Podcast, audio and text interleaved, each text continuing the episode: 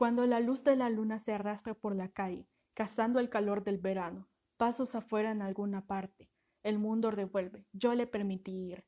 Nosotros construimos nuestra iglesia sobre esta calle, practicamos el amor entre esas hojas, la fragancia de tu dulzura, y todo lo que tengo que hacer es tenerte. Hay una carrera en mi corazón, apenas te toco. Baja las luces, apágalas. Déjame mostrarte mi amor por ti, insaciable. Enciéndeme, nunca paro. Quiero saborear cada gota, mi amor por ti, insaciable. La luz de la luna juega sobre tu piel, un beso que demora, me toma, me quedo dormido dentro de ti. No hay palabras, solo hay verdad. Inhala, exhala, no hay sonido. Nos movemos juntos arriba y abajo, levitamos. Nuestros cuerpos se elevan, nuestros pies ni siquiera tocan el suelo. Insaciable de Darren Hayes. Buenos días, buenas tardes y buenas noches. Esta vez traigo un tema un tanto polémico y en teoría no debería de serlo, pero lo es. De hecho, la razón por la que estoy grabando sola es porque no pude grabar con las demás personas. Es decir, no pude hacerlo por un impedimento, digámoslo, de carácter personal. Y el tema es la literatura erótica. Si bien la literatura erótica ha existido desde hace mucho tiempo, algunos no la toman como literatura. Dicen, eso no es literatura. Pero ¿qué es la literatura? son textos imaginados y creados por diferentes personas, utilizando la escritura como manera de formular ideas que interesen. Desde esa perspectiva, la literatura erótica sí es literatura. Y lo que les acabo de leer, porque fue leído hace un momento, no es un poema, es una canción. Es una canción de Darren Hayes, un cantante que en realidad, si se fijan, es una, de mis canciones favoritas, porque no solo lo que dice es muy interesante, muy erótico, por llamarlo de alguna manera, sino que también la melodía que tiene la canción es muy buena, muy bonita y te transforma, te lleva a un escenario muy para el tema que tenemos ahora. Ahora, ¿pero qué es la literatura erótica? Es un conjunto de escritos que tienen el objetivo de estimular la imaginación de los lectores, utilizando la insinuación para provocar sensaciones relacionadas con el erotismo. Muy bien, aquí quiero hacer un paréntesis porque me quiero remontar los orígenes de la literatura erótica como tal. ¿Por qué es que estoy hablando de todo esto para llegar a un tema que probablemente podría ser abordado de una manera más sencilla pues por el simple hecho de que ahora estamos en un momento donde muchos y muchos autores y lectores hemos salido en búsqueda de esa literatura erótica. Yo el primer libro que comencé a leer eh, ya como lectora asidua fue 50 sombras de Grey y de hecho lo comencé a leer sin saber que era de este género. Yo creo que si no, si hubiera sabido que era de este género, probablemente no lo hubiera leído.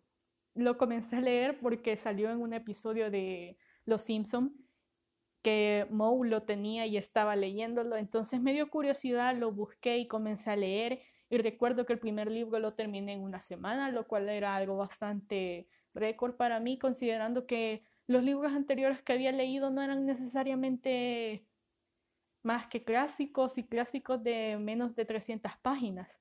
Entonces era algo interesante tener tanto que leer, porque ya sabemos que los libros esos de 50 sombras no son pequeños, pero bueno, ¿cuáles son los orígenes realmente de la literatura erótica?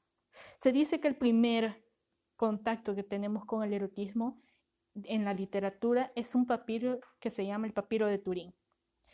En este papiro son posturas las que hay y es del año 1150 antes de Cristo.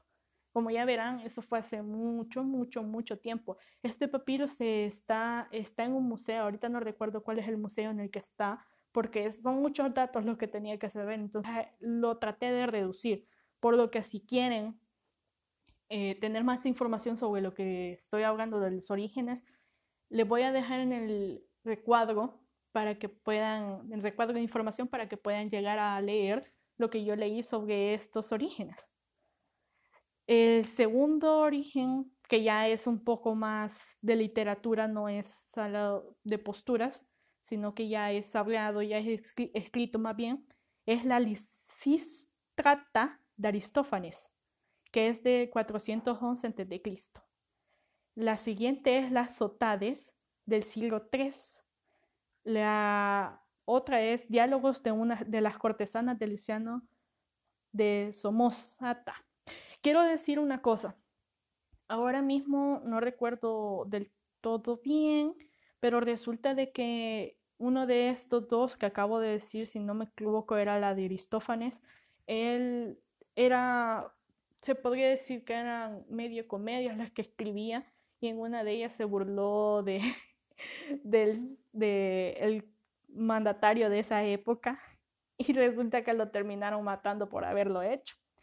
En Diálogos de una cortesana de Luciano, él tenía más que solo esta, eh, más que solo esta obra escrita sobre la literatura erótica, o sea, la mayoría de sus escritos eran eróticos. De ahí tenemos, por ejemplo, uno más reciente, el Kama Sutra, que el Kama Sutra es hindú, que fue de Batsiani, sí creo que sí se pronuncia, no estoy muy segura. Eh, aquí tenemos, voy a hacer hincapié en estas dos porque son dos obras que son consideradas clásicos de la literatura y sin embargo también son libros eróticos y me parece interesante con estas dos que voy a decir al siguiente, porque si bien son libros eróticos, son libros que se enseñan, por ejemplo, en colegios, en escuela, algo que me pareció muy interesante. De hecho, antes de decidirme por decir la canción al principio y por, en teoría, recitarla, eh, estuve pensando en poner una, una, frase de estos dos libros, pero la verdad es que no logré encontrar una que me llamara la atención.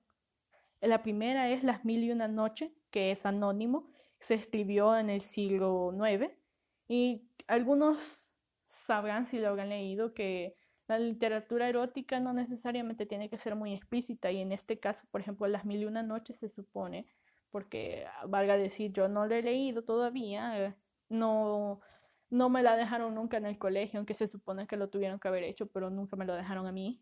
Y en este libro ya no es solo que lo vi en una información, sino que también lo he visto en otros libros que dicen que sí, es literatura erótica por cómo maneja la forma en la que se expresan y en la forma que interactúan sus personajes, en fin. Y hacia el siguiente libro es el de Cameron. El de Cameron sí he leído un poco del libro, que es de Giovanni Boccaccio, que es de 1363 después de Cristo. Y en este libro sí podemos hallar literatura como propiamente erótica. Es decir, hay escenas en las que sí se narran cosas un poco elevadas de tono, tal vez no muy descriptivos, porque todo sea claro que antes la literatura, pese que era erótica, no era tan descriptiva como la que tenemos ahora. Pero ya llegaremos a ello.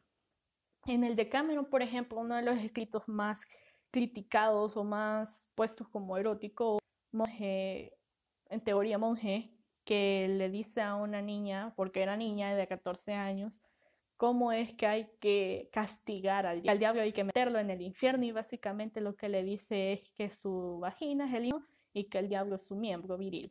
Entonces, de, las, de los cuentos, porque estos, todo estos son, el de Cameron son un conjunto de cuentos y en uno de esos cuentos, que es el que les estoy diciendo, es el más gráfico, creo yo, de todo el libro, metía al diablo dentro, de, dentro del infierno de la niña. Bueno, no me gusta tanto reírme del tema porque sé que al fin y al cabo es un cuento de una niña y antes se tenía a bien decir que ya no era niña por tener 14 años, pero 40 después de Cristo. El Marqués de Sade, como ya bien hemos dicho en otros podcasts, hablaba sobre más que solo el erotismo, pero él quería exponer a los que estaban en el poder que ellos, pese a tener en teoría que tener valores altos, morales y demás, ellos no practicaban la moral tal cual. Ellos hacían ciertas cosas que aún hoy en día se considerarían cuestionables, más que cuestionables. Por ejemplo, violaban, torturaban, practicaban el, el sadomasoquismo, etc. El siguiente es la Venus de las pieles de Leopold Sancher Ay, perdón, es que estos nombres son bien complicados. Yo los leí, pero igual me cuesta. Masoch, en, de 1870. Y este es bien importante porque de este autor Leopold sale lo que es el masoquismo. Es decir, por su apellido es que se conoce ahora el masoquismo como tal, así como por el Marqués de Sade se conoce, se conoce el sadismo, que se completan, en teoría se completan. Entonces, en esta Venus de Pieles se introduce un poco el concepto del lesbianismo y en teoría yo diría que, que es doblemente interesante este libro, porque no solo se habla de un tema que ha sido tabú, sino que también puede servir de referente para la comunidad LGTBIQ Entonces, ya saben, si ustedes pertenecen a esa comunidad, pues les recomiendo leer este libro, que por cierto, por el tiempo en el que se ha escrito, lo pueden conseguir gratuitamente, no necesitan ni pagar por él. Recuerden que los derechos económicos expiran, que es otro tema del que voy a hablar mucho después. Espero que de aquí a dos semanas, y ya sé que el anterior dije dos semanas, pero los temas se me han ido acumulando. Sigamos la historia de la U. Hace unos podcasts yo dije y hablé de este que me acordaba y no me acordaba del nombre. Que este fue escrito, escrito por Pauline Riga. Riga. Riga. No, creo que sea Riga. Bueno, en fin, en 1954. Si se fijan, aquí hay una diferencia con este libro en principio porque es escrito por una mujer. Y segundo, porque hasta donde tengo entendido, de nuevo, yo no lo he leído, hasta donde tengo entendido, en esta novela se realza la sexualidad femenina, que es algo muy cuestionable hoy en día. El siguiente, que también tiene las mismas modalidades, o sea, es escrito por una mujer y realza la sexualidad femenina, es el diario de una ninfómana, que ya sabemos que es muy famoso, que es de Valeria Tasso, de 2003. Y con este ya, llegamos a la actualidad. Ya podríamos hablar de libros modernos, contemporáneos, escritores contemporáneos, gente de nuestra época, etc. Pero ¿la erótica es pornografía? Siempre se ha cuestionado esto. ¿La erótica realmente es erótica o es pornografía? Y antes que nada hay que hacer una diferencia entre qué es erotismo y qué es pornografía. Ya sabemos que, por ejemplo, el mercado de la literatura erótica vende más para mujeres que para hombres. Pero ¿por qué es que hay esta diferencia? Alguien dice, no, pero si existen escritos pornográficos y la literatura erótica es pornográfica, etc. Pero en realidad, ¿qué es el erotismo? El erotismo evoca lo sensual o se presenta como una forma velada. En cambio, la pornografía se hace una exhibición explícita de los actos sexuales. Fíjense que aquí es importante hablar sobre la diferencia entre uno y lo otro, porque resulta que para algunas personas no es muy fácil decir que esto es erótico y esto es pornográfico y viceversa, porque lo erótico y lo romántico reside más que todo en la narrativa que estás haciendo, en la exhibición del cuerpo que se hace de, lo que está pasando, ya sea en una pareja o incluso con una persona o tres, los que sean. Eh, entonces en eso reside el, el, erotismo, en que el erotismo evoca lo sensual. En cambio, lo pornográfico es la descripción exacta, exacta de todo. Entonces es, algunos hacen la diferencia ahí de que, por ejemplo, no es lo mismo describir un acto y de hablar sobre un poco sensaciones y más que todo sentimientos que ya describir todo lo que está pasando y hacerlo demasiado explícito. Y con explícito no solo me refiero a nombrar las partes íntimas de las personas. Y aquí voy a hacer una aclaración porque es que estoy hablando tan velado del tema y es porque esto también va para YouTube y pese a que le voy a poner que no es contenido para niños y que es contenido para adultos, no quiero que me sancionen de alguna forma. Entonces, voy a tratar de no decir mucho las partes íntimas de, las, de los géneros o de las personas en sí, porque no, no quiero que nadie me caiga y me diga, ay, pero existen más de dos géneros. Bueno, eh, no importa, estamos hablando de personas, no sé, igualdad. Entonces les estaba diciendo del erotismo. El erotismo, hay alguna gente que dice ahora que el erotismo puede ser un poco más tranquilo, solo medio retomando el acto sexual y otras dicen que hay erotismo más explícito. Sin embargo, por ejemplo, hay uno de los, de los autores de los artículos que leí, él decía de que esto de el erotismo explícito no existe, que ya es pornografía. Pero a mí me resulta interesante porque parece ser que nos molesta el término pornografía en la literatura. Parece ser que el término pornografía es la evocación de algo malo, que no tiene sentido decir que la pornografía en la literatura existe o no existe. Para mí, les voy a ser sincera. Si bien se podría decir que existen escritos pornográficos en donde se pone explícitamente todo tal cual y de una forma más severa, de una forma más en la que se ven las acciones en lugar de las sensaciones y los sentimientos, yo diría que eso no tiene nada de malo. Al fin y al cabo, tanto el erotismo como la pornografía tienen el mismo fin, que es decir, que, que es buscar la sensación esa de comenzar con la excitación, es decir, el erotismo, la pornografía y todas estas cosas buscan lo mismo. En teoría, aumentar el líbido. Entonces, ya sea que lo escriban de una forma más explícita o de una forma más implícita, el mismo objetivo va a tener. Y yo, por ejemplo, en, estas novelas no califico más la trama, califico más si cumple esta función o no. Y alguien me dirá, ah, pero igual tienes que calificar la trama. Mm, cuestionable, porque en el erotismo no solo existen novelas que, se, que mezclan lo romántico con lo erótico o mezclan cualquier género con lo erótico, porque hay una cosa que aclarar, que lo erótico puede estar presente en muchos géneros literarios, no solamente en el propiamente erótico, porque vayámonos a un ejemplo que yo me sé y que es actual, Murakami, Haruki Murakami. Ya sé que yo lo nombro mucho, ya saben, es mi autor favorito. Me encanta él y sus obras, sus escritos son impresionantes, tiene unas tramas muy interesantes, etc. Pero él pone escenas también eróticas. Y tal vez no son muy descriptivas porque no, es el, no es el punto de él. Digamos los que no es el punto de él, pero sí pone escenas eróticas. Y sus libros no son clasificados eróticos sí son clasificados para mayores de edad, pero eso no tiene nada que ver con que sea erótico, no, o sea, sí tiene erotismo y por eso quizás es clasificado para mayores de edad. Y de la misma forma, no solo él, sino que hay varios autores que ponen escenas eróticas. Alguien decía, ¿y en los libros juveniles se pueden poner escenas de este tipo?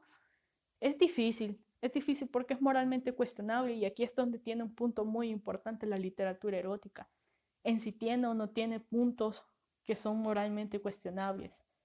Alguien dice que, por ejemplo, en, en Corea, dicen de que ellos no ponen nada en la televisión que induzca a los crímenes, induzca a la violencia, induzca a actos indecorosos como es la pornografía en el caso de ellos. Ellos no pueden ver ni tener nada pornográfico. Y me dirá alguien, bueno, tiene sentido. Entonces es moralmente cuestionable para ellos estos libros que son pasados de tema o que incluyen estas cosas, estos actos que son inmorales para ellos, hablando en teoría.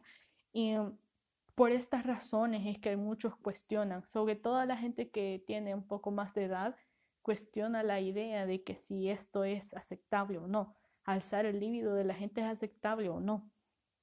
Y la realidad es que seguramente para algunos sí es de baja calidad hablar de sexualidad, que es muy fácil, que no tiene nada bueno que sacarle a ello.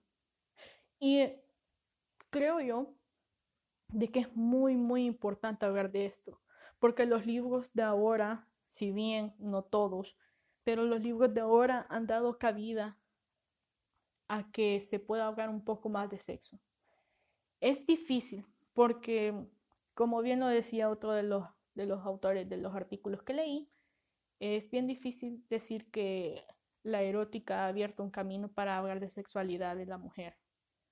Porque ella lo dice, es una falsa ilusión de sexualidad, pero ya llegaremos a ello. Esa misma persona habla de si la erótica endulcora la sexualidad de la mujer, porque según los argumentos de ella crean una falsa ilusión de la sexualidad femenina, falsa ilusión de que es aceptada incluso. Y es interesante porque ella hablaba también de que son nada más películas de Disney para adultos. Y ponía el ejemplo de la bien afamada 50 sombras, pero podríamos también hablar de Pídeme lo que quieras, de Megan Maxwell, todos los libros de Megan Maxwell, Maxwell incluso. Es cierto, en esos libros se explora la sexualidad de formas poco convencionales, digámoslo de algún sentido, aunque poco convencionales sí quizás es decirlo más grande de lo que es, porque es cierto, los swingers no existen, no todas las parejas son swingers, perdón, pero sí existen, entonces no es tan poco inusual como otras cosas que he leído en otros libros, créanme, yo leo de todo tipo de estas cosas y me gusta y a la vez no me gusta, porque en realidad es interesante ver cómo otros autores describen, analizan y, ponen una escena de forma escrita y cómo tu cerebro la reproduce. Sin embargo, también no solo me gusta dedicarme a leer este tipo de género, porque yo no es que diga que es malo, sino que siento de que llega un punto en el que te aburre un poquito. Y sobre todo si lo escribes, quieras un poco más que solo leer del género. Pero eso ya tiene que ver con gusto. Yo no estoy diciendo que sea un género malo solo porque tenga que ver con sexo. Al contrario, yo soy autora del género, entonces no me puedo decir ello. Y la, crítica más grande que le hacía esta autora del, de lo que leí es de que se parece mucho a una película de Disney donde la protagonista de cierta forma llega a ser salvada por un príncipe gris, digámoslo de alguna manera, y aquí quiero hacer un paréntesis, porque yo recuerdo de que cuando tenía mi blog literario con mi amiga, hablábamos sobre lo que era el príncipe gris. Y el príncipe gris ha venido a reemplazar al príncipe azul. Es decir, ahora las mujeres contemporáneas ya no buscan un príncipe azul. Muchas mujeres las vemos decir, ah, yo quiero un hombre como Christian Grey, yo quiero un hombre como eh, Eric Zimmerman, Zimmerman, creo que así se pronuncia. Yo quiero un nombre como el de 365 DNI, que no recuerdo cómo se llama. Disculpen, vi la película, pero se me olvida. La verdad es que a mi forma de ver fue una película aburrida. Y todos estos personajes tienen similitudes, son hombres dominantes que en cierta forma agarran a mujeres que o están reprimidas sexualmente o todavía no han descubierto su sexualidad y en teoría las ayudan a descubrir su sexualidad, pero siempre, siempre mantienen un poco el talle de príncipe azul, ya que antes las mujeres de ellos no habían descubierto quiénes eran en teoría, o sea, no habían descubierto esa parte de su vida llamada sexualidad. Y el, el final es el mismo de una película de Disney y vivieron felices para siempre. Ese es el final de todos esos libros. No quiero decir que por ello no tengan buenas tramas, que por ello no sean buenos libros, sino que lo que está diciendo esta persona que criticó el género es que se, tienen similitudes y por eso crean una falsa idea de sexualidad femenina aceptada. Nunca hablan de, auto, de autocomplacerse, nunca hablan de los eh, fetichismo, por llamarle de alguna forma que ellas tengan. Por ejemplo, pongamos a Eric Zimmerman, él es el que le llega a tener el, a imponer no tal vez, pero a enseñarle sí el fetichismo que él tiene, que es tener pareja swinger y llegar a, como digamos, exponerla a ella ante otros hombres, su amigo, y es extraño porque después hasta tiene celos de ello cuando bueno, ya la viste tener sexo con él, es como, ¿por qué tienes sexo? ¿Por qué, estás celoso ahora? En fin, es algo que no me voy a tener a hablar de, cada novela, sino que lo que les estoy diciendo es que crean una falsa, falsa ilusión de sexualidad con respecto a la mujer porque nunca vemos a la mujer por sí sola explorando las cosas. que es muy diferente al caso del diario de una ninfómana. Diario de una ninfómana se podría decir que tiene un cariz feminista a diferencia de las otras novelas que he nombrado. Repito, esto no significa que los anteriores libros sean malos, no crean lo contrario. Uno puede leer lo que quiera, incluso si está malo, ya lo he dicho yo, que tiene de malo leer literatura considerada basura, que el, el, perdón, el término, por muy peyorativo que sea, al fin y al cabo no importa cómo lo llames. Llámalo literatura ligera si quieres y te sientes más cómodo con ello. ¿Qué importa si lees literatura ligera en el género erótico? ¿Qué importa? ¿Qué importa si la escribes?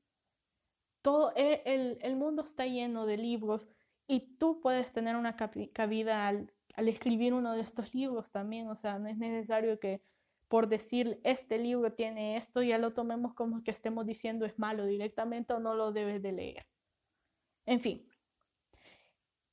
Pero, como les decía, este género, eh, una de las más críticas que tiene no solo es en cuestiones morales, sino también que es que dicen, dicen que el género es leído nada más por amas de casa que están insatisfechas. Y creo que eso es muy importante porque una de las personas que escuché y ella no es, ¿cómo decirle?, booktuber, no habla de libros. Ella era sexóloga hasta donde recuerdo y decía que es bueno leer estos libros. Alguien le preguntaba, ¿debo leer 50 sombras de Grey? Y literal fue con ese libro. Y ella le decía, sí, porque esto, esta literatura, por ejemplo, personas que tienen el libido muy bajo, les ayuda a aumentarlo. Y ella también decía como forma de, no sé si comentario diríamos, sino que, bueno, póngamelo como comentario porque en realidad si, si replico sus palabras no lo puedo hacer porque eh, yo al fin y al cabo soy abogada, entonces no puedo dar consejos, pero digamos que como forma de comentario slash consejo, ella decía de que lo puedes leer con tu pareja, que un libro de estos es bueno que lo leas con tu pareja, que si quieres experimentar lo hagas, que también ayude no solo aumentar tu líbido, sino que mejorar tu relación como pareja, etc. Entonces, si la función de la erótica es aumentar el líbido, se cumple con lo de que es el libro. O sea, no quiero decir de que con eso ya sea un libro bueno, pero si sea explícito o implícito la forma en cómo genera ese aumento, ya es libertad de cada autor. Por eso es que yo estaba diciendo de si era una pornografía la erótica. Y la verdad es que nos tendría que importar muy poco. Si escribes un poco mejor, si escribes un poco más de la cuenta, si te dejas guiar por tus instintos y describes la escena tal cual, como que si estuvieras viendo un video, pues lo puedes hacer fácilmente. Seguramente también vas a tener lectores. Por otro lado, si lo quieres hacer más disimulado, si tu forma de escritura tal vez más en versos, si escribes poemas eróticos, también se puede hacerlo de una forma más disimulada. Yo cuando estaba buscando qué poner a la introducción, me puse a pensar en que ah, dentro de mis amigos en Facebook había un escritor, o hay más bien, un escritor de poesía erótica y quería poner uno de sus poemas, lastimosamente no lo hallé. Eh, a veces yo le pongo guardar a, las publicaciones de Facebook, pero yo no sé dónde me las manda Facebook, luego las busco en guardados y no me las hallo. Ni modo. La cuestión es de que existe varios tipos de erótica. La canción que puse es una canción erótica y sin embargo es más socialmente aceptable. Alguien decía también que una de las cosas que es importante recalcar en el género es que cuando una mujer escribe erótica es basura y ya cuando un hombre lo hace es algo de aplaudir. Y saben, yo cuando elegí este tema para hablarlo, resulta de que estaba viendo de que muchos autores, y no, no es una crítica, no me malentiendan, no es una crítica, pero muchos autores que son hombres y han escrito el género están dentro del top 100. o sea, no quiero decir que solo por ser hombres ya los convierta en buenos autores, pero abre la curiosidad de muchas personas a decir, vamos a ver qué escribió él, porque la mayoría de las mujeres que escribimos el género somos mujeres. Es decir, eh, quizás un 80, probablemente más somos mujeres las que escribimos el género. Y es bien interesante porque a la vez que somos más mujeres las que escribimos el género, también la literatura que más se ve de este tipo, de, tipo es para heterosexuales y género. Y eso es una de las críticas también que tiene la literatura erótica, de que no vemos tanto la literatura para la comunidad LGTBIQ más.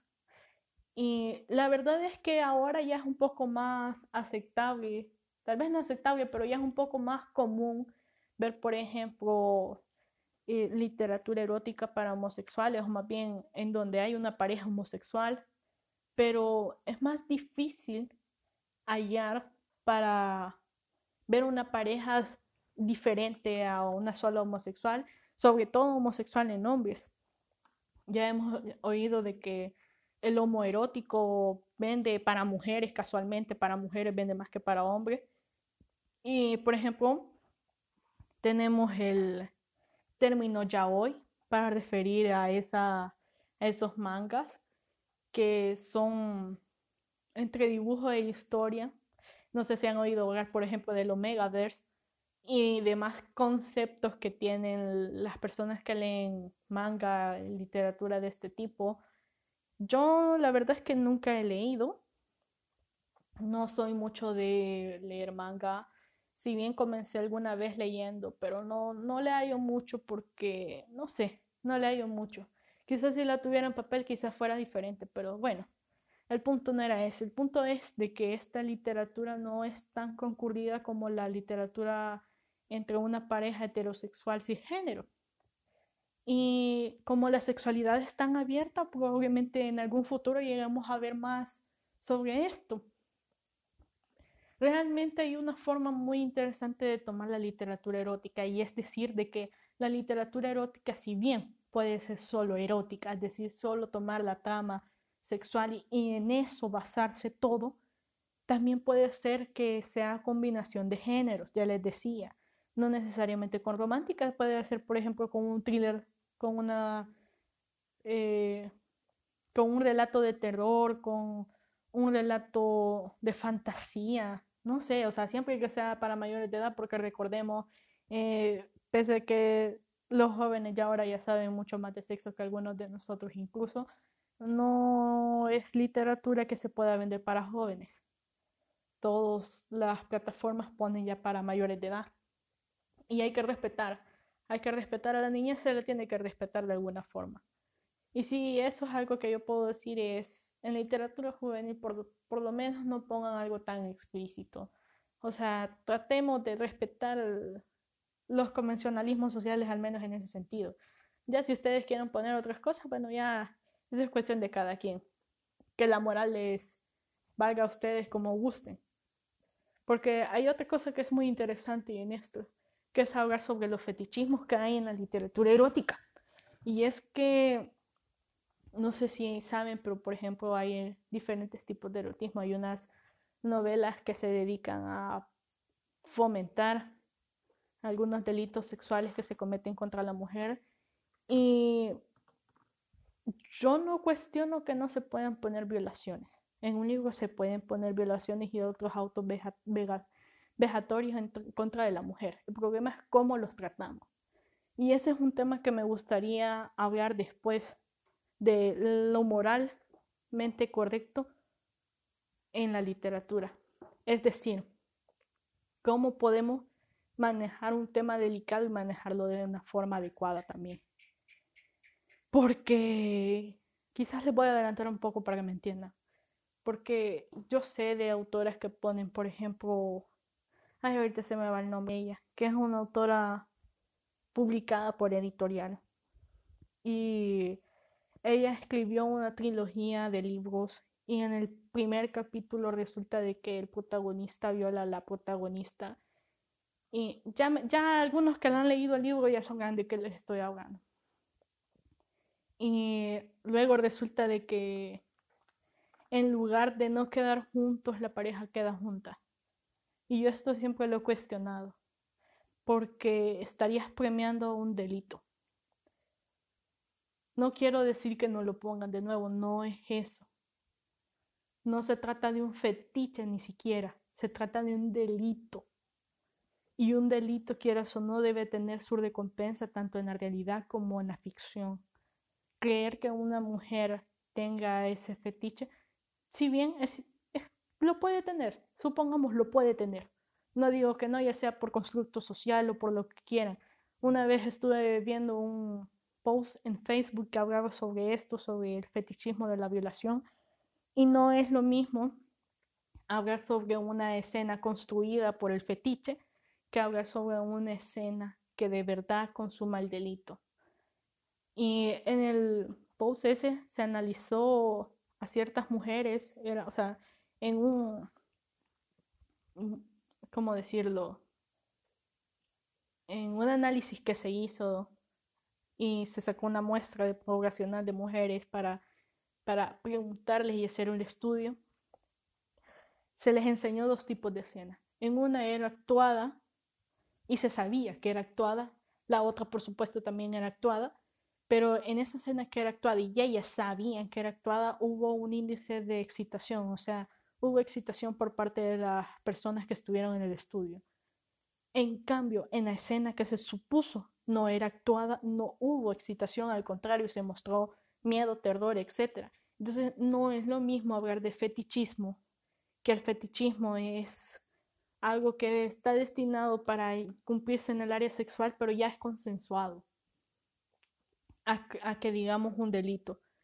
Y, por ejemplo, en las fantasías sexuales, las fantasías sexuales están destinadas a no convertirse en realidad. Están destinadas a convertirse solo en algo que lo imaginas, en algo que puede gustarte en realidad, en el pensamiento, o lo puedes llevar a la realidad, pero ya es con, con algo consensuado entre una pareja, etcétera. Entonces no es lo mismo. Por favor, si vamos a tratar estos temas, sean cuidadosas con ellos, ya sea de otros actos sexuales vejatorios, golpes, por ejemplo, golpes en el BDSM es bien común leer golpes, pero fíjense que es bien curioso. Pese a la crítica que he recibido literatura que trata sobre el BDSM, al menos algo me ha llamado la atención. Y es que han puesto sobre la mesa desde el principio que se debe de tener un acto consensuado. De nuevo, me voy a 50 sombras porque es la que recuerdo ahorita. Yo no leo mucho de BDSM porque no me llama la atención, así de simple. Pero me voy a, a remitir a esta, a 50 sombras. En el primer libro leemos que Christian quería decir que Anastasia firmara un contrato de, donde ella pusiera sus límites, donde ella pusiera y hablara sobre, sobre lo que ella le gustaría y lo que no le gustaría que pasara. Por ejemplo, no sé si han oído el término, término coprofagia, se los dejo para que lo busquen, es asqueroso, pero bueno, para que lo busquen. Y ese término se puede ver que existe en la realidad y en la literatura también se puede ver, yo leí una vez eh, un libro sobre esto, bueno, no iba sobre esto, pero al final el, último capítulo va sobre eso y es asqueroso. Les quiero decir que no es algo que me interese en absoluto. Estos términos y demás, cuando ellos hablaban sobre ese contrato, tal vez ese término no salió, pero sí salían otros que probablemente yo no sepa ni qué son. Y es interesante porque ahí es donde se estipula lo que está bien y lo que está mal para la pareja, lo consensuado. Y por ejemplo, en el BDSM es muy importante que cuando ya estén al límite de esos de esas estipulaciones, la pareja pueda decir una palabra de seguridad para que ya se termine el acto o para que dejen de hacer lo que estaban haciendo y retomen tal vez otra cosa también puede haber una seña y demás, todo se tiene que mantener consensuado. Y eso es muy, muy importante que debemos de poner no solo en los libros eróticos, sino también en otro tipo de literatura. Porque, y esto es lo que voy con los coreanos. porque ellos dicen de que lo que uno lee, lo que uno ve, puede llamar la atención de manera negativa y probablemente hay muchos hombres que creen, y en esto sí me refiero a hombres porque no creo que sea puede haber alguna mujer, no digo que no, pero con esto muchos hombres creen que, por ejemplo, los autores que escriben libros de este género, creen que ya por escribirlo quieren hacerlo y eso no es cierto. Todos estos libros están basados en fantasías. Si acaso hay uno que hable de la vida real de alguien, pero la mayoría está escrito con fantasías, probablemente muchas de las autoras ni han realizado lo que es, bueno, perdón, lo que pasa con, en sus parejas. Probablemente ni siquiera la mitad han hecho de lo que han hecho a sus parejas. Entonces, si todo esto es dado por la fantasía, no significa tampoco que lo quieran llevar a la realidad. Si en algún momento ven a una autora que expone algo de BDSM, no significa que esa autora lo haya hecho, que esa persona haya querido hacerlo, ni nada por el estilo. Entonces, también hay que tener en cuenta esto. Y se lo digo sobre todo porque hay mucho hombre tonto, morboso, con limitaciones mentales, diría yo. Y no es que les esté diciendo que son retrasados, no, son limitados mentalmente porque no pueden entender que lo que está en un libro no es lo real, no es lo que quiere la persona. Entonces, y, em, y yo lo digo honestamente, esto sí es un punto válido porque yo tuve un problema con una persona por esto porque pensó que yo estaba frustrada sexualmente, que también eso es algo que hay que decirlo. Una autora que escribe erótica no tiene por qué estar frustrada de ninguna forma. Solo es el género que le llama la atención, lo que le gusta escribir, y no necesariamente tiene que ser solo erótico el libro. Puede ser que tenga escenas eróticas o puede ser una combinación de géneros, como en mi caso, la mayoría de mis libros son combinación de género. Entonces, les decía, esta gente que, que es así, por favor, revisen su cerebro, analicen cómo están viendo las cosas, porque la realidad es una y la ficción es otra. Y aquí es donde tenemos que separar también, porque si usted quiere leer estos libros donde romantizan estas cosas, hay que leerlos de una forma crítica. Y no me refiero a criticar al libro, sino crítica para su vida. Que por ejemplo, esta persona que les decía de, de los escritos que revisé, que hablaba sobre la fantasía de Disney nada más que para adultos, si usted logra separar en que un hombre no va a ser exactamente como el del libro, pues perfecto, léalo con tranquilidad, que usted ya está grande y usted ya entiende y usted está madura como para estar leyendo este tipo de literatura, leerlo con tranquilidad y saber de qué eso es ficción hay que delimitar dónde está la ficción y dónde es la realidad. Y en, esto, en este tipo de género es un poco más difícil, porque son cosas que pueden llegar a pasar en la realidad, sí, pero le van a pasar a ustedes, probablemente no. Y si bien lo que busca el género es levantar el líbido, también hay que, y esto va más para las escritoras, hay que realzar la sexualidad femenina Sí. ¿Hay que dejarla de hacer tabú? Pues claro que sí, porque aunque se puede hablar más tranquilamente de sexualidad, todavía no se puede hablar de sexo como tal. Y esto es algo que ya decía una de las personas que revisé. Y es muy cierto de que pese que ya no es un tabú como tal hablar de sexo, sí es un tabú todavía el sexo. No es lo mismo, no sé si me están entendiendo la diferencia, pero no es lo mismo. Y como no es lo mismo, tampoco es lo mismo para la literatura erótica. Van a escuchar muchos decir que no es literatura, que es literatura basura, que es literatura fácil. Probablemente no lo sea. Probablemente hay muchas, muchos libros que hablan sobre este, que, que pertenecen a este género y a su vez tienen una trama muy interesante. Pueden ser libros de thriller, ya les dije. Pueden tener incluso solo este tipo de género y aún así tener una trama interesante. Pueden tener una trama con un desarrollo espectacular, con un personaje fascinante y ser nada más de este género. También puede ser literatura solo, solo hecha para alzar el líbido. No tiene nada de malo.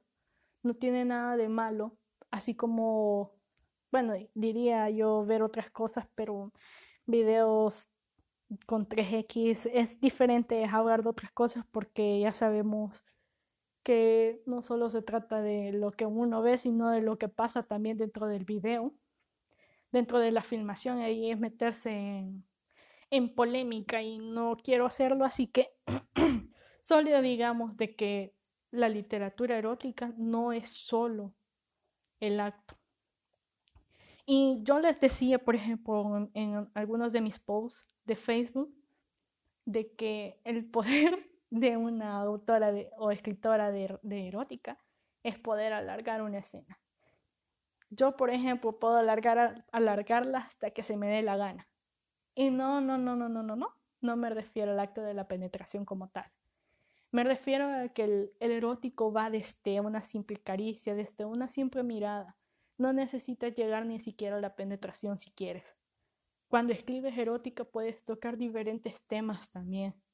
Puedes tocar el tema de cómo a veces nos equivocamos de pensar que nuestros sentimientos son a raíz del acto sexual, de lo que nos hace sentir sexualmente la persona cuando en realidad nuestros sentimientos y lo que tiene que ver con el acto no es tan relevante en realidad.